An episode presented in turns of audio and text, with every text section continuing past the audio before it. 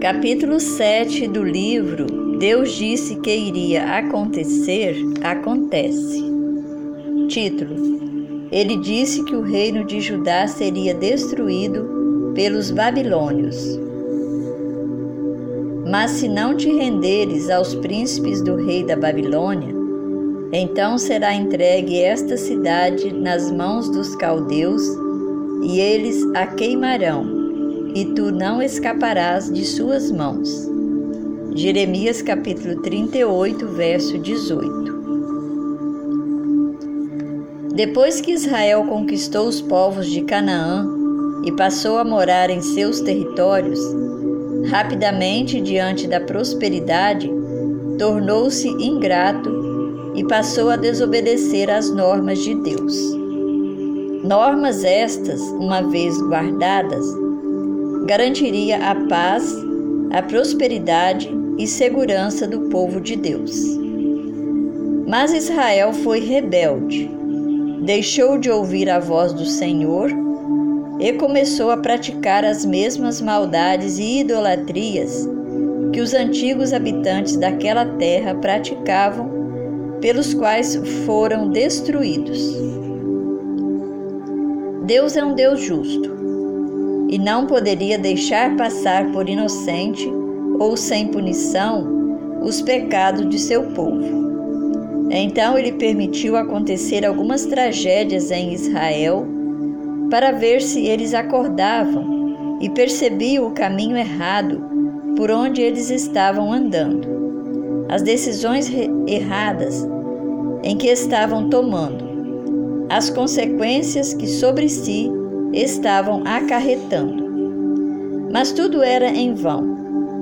Às vezes Deus levanta juízes, sacerdotes, profetas para alertar o povo, para ver se eles se arrependiam dos seus maus caminhos e pudessem evitar a grande tragédia que estava para vir sobre eles. De vez em quando, havia alguns pequenos reavivamentos e arrependimento, mas não demorava muito e o povo voltava às práticas abomináveis. Deus, o bondoso Pai, foi tolerado pacientemente. Deus, o bondoso Pai, foi tolerando pacientemente os anos foram passando, Israel fez mais uma tolice de pedir uma monarquia em lugar da teocracia. O primeiro rei, Saul, começou a reinar e logo fez tolice, mergulhando a nação ainda mais no pecado. Depois ele foi substituído por Davi, que foi um bom rei, mas teve seus erros também, sendo substituído por seu filho Salomão.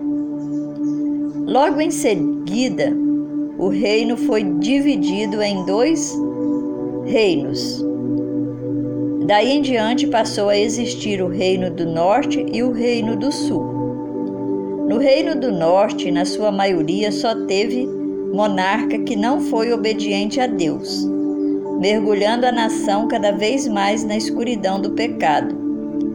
Chegando um momento que Deus não pôde mais suportar aquela maldade e teve que aplicar a disciplina, assim como havia feito nas nações pecadoras anteriores. Então ele permitiu que o rei da Assíria, Salmaneser, destruísse as dez tribos de Israel levando cativo para longe do seu território original, sobrando agora apenas duas tribos de Israel no Reino do Sul. No Reino do Sul, a vida religiosa e moral do povo não estava tão diferente do extinto Reino do Norte. E mesmo tendo subido ao trono alguns monarcas que honravam a Deus, como Ezequias e Josias, os demais, em sua maioria, eram todos desobedientes a Deus, profanos, assassinos, idólatras sem limites para pecar. Manassés foi um desses reis profanos. Mesmo tendo se arrependido no final do seu reinado, não foi o suficiente para impedir o avanço da depravação e desgraça do Reino do Sul.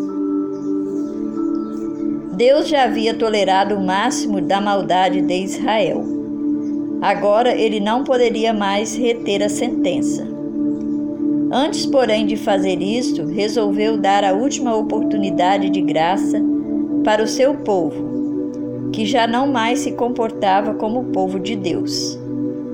Ele enviou o profeta Jeremias para transmitir a última mensagem de graça para o seu povo, dizendo que ele seria conquistado e destruídos pelos babilônios.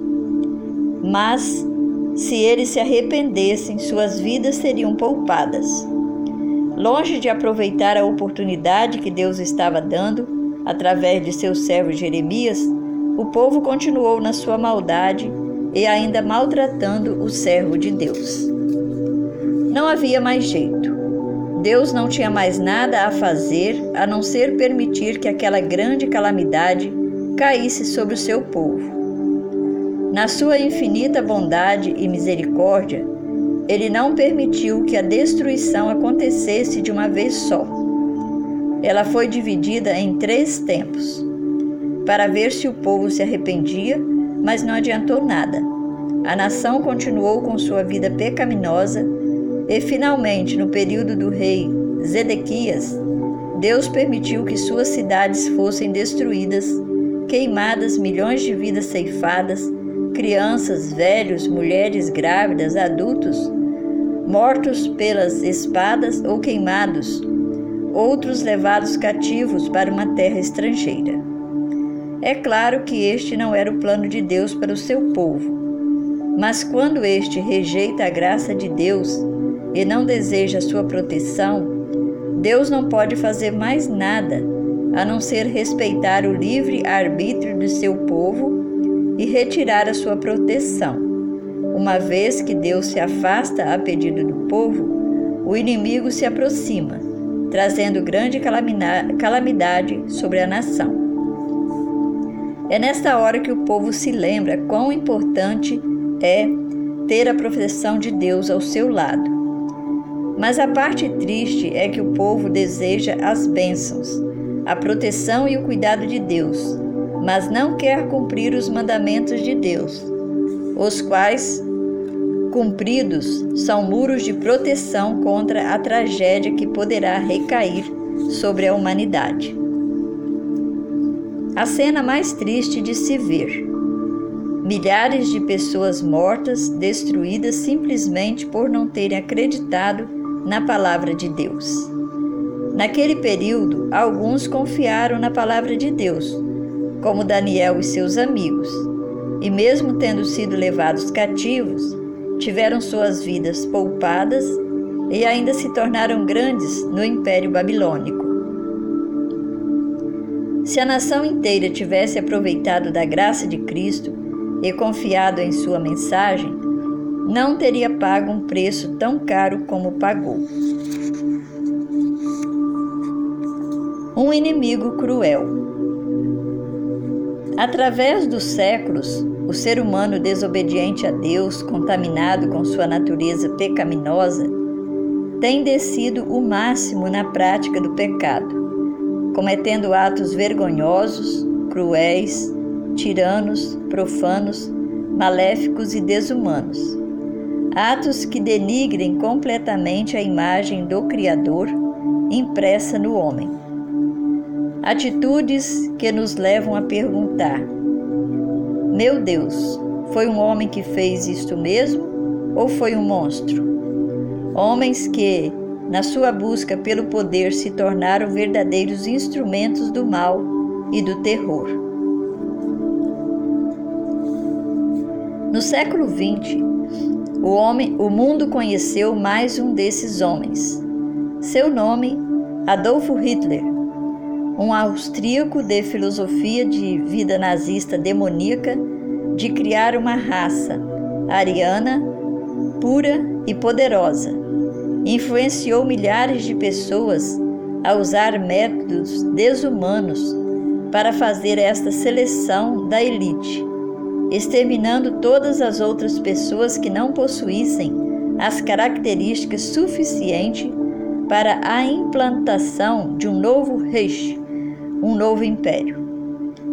A partir daí, o mundo conhecia o monstro do Holocausto, o nome do terror, o homem que, com sua fúria assassina e sem nenhum escrúpulo, saquearia os bens de suas vítimas, destruiria seus sonhos e mataria de forma covarde milhões e milhões de vidas em seus campos de concentração. Dentre suas vítimas temos ciganos, negros, deficientes físicos, religiosos, pessoas discordantes de suas ideias e principalmente judeus. Ah, pobres judeus! Nenhum grupo de pessoas foi tão odiado, perseguido, dizimado por Hitler e seus aliados, como foi esse povo. Não sabemos qual o principal motivo que levou o líder nazista a odiar tanto os judeus. Seria inveja por sua inteligência capitalista e científica ou outros motivos particulares? A verdade é que até hoje o mundo pergunta: o que levou um homem a odiar tanto um grupo de pessoas, chegando a matar mais de 6 milhões de judeus? O que passava pela mente de Hitler ao fazer esta monstruosidade e depois cometer a tolice de tentar implantar um novo império? Literalmente não sabemos. Talvez se ele cresce em Deus e entendesse um pouco de profecias, descobriria que seus planos não dariam certo. E jamais teria feito a grande crueldade e tolice que fez. Pense nas inúmeras crianças judias estudando, brincando no parque, os pais trabalhando, contribuindo para o desenvolvimento daquela nação idosos em casa contando histórias judaicas para os seus filhos, todos pensando que seria mais um dia normal em suas vidas. Mas de repente suas vidas foram totalmente modificadas, seus sonhos destruídos, seus bens saqueados, parentes mortos, levados como animais para os campos de extermínios, famílias sendo separados pela morte para nunca mais se verem. Que tristeza, que dor. Amigo leitor, naquela tragédia nazista, nenhum judeu tinha informação do que estava para acontecer. E se um deles soubesse, ficaria quieto ou contaria aos seus conterrâneos? E se todos soubessem, fugiriam o mais rápido possível, deixando para trás os seus bens? ou ficariam no mesmo lugar? Não sabemos. Os judeus da época de Hitler não tiveram esta oportunidade de ter informações antecipadas para se salvar. Mas os judeus da época de Jeremias tiveram. Ainda assim, na sua maioria não confiaram em Deus e nem nas informações que ele passou através dos seus profetas. E uma vez que não creram, não se prepararam. E quando Nabucodonosor invadiu os portões de Jerusalém, matando milhares de judeus e levando o restante cativo, muitos poderiam ter escapado, mas não escaparam por causa da incredulidade. Se você fosse um judeu na época de Jeremias, acreditaria ou não na mensagem que o profeta estava passando. No término deste livro, você descobrirá a sua resposta.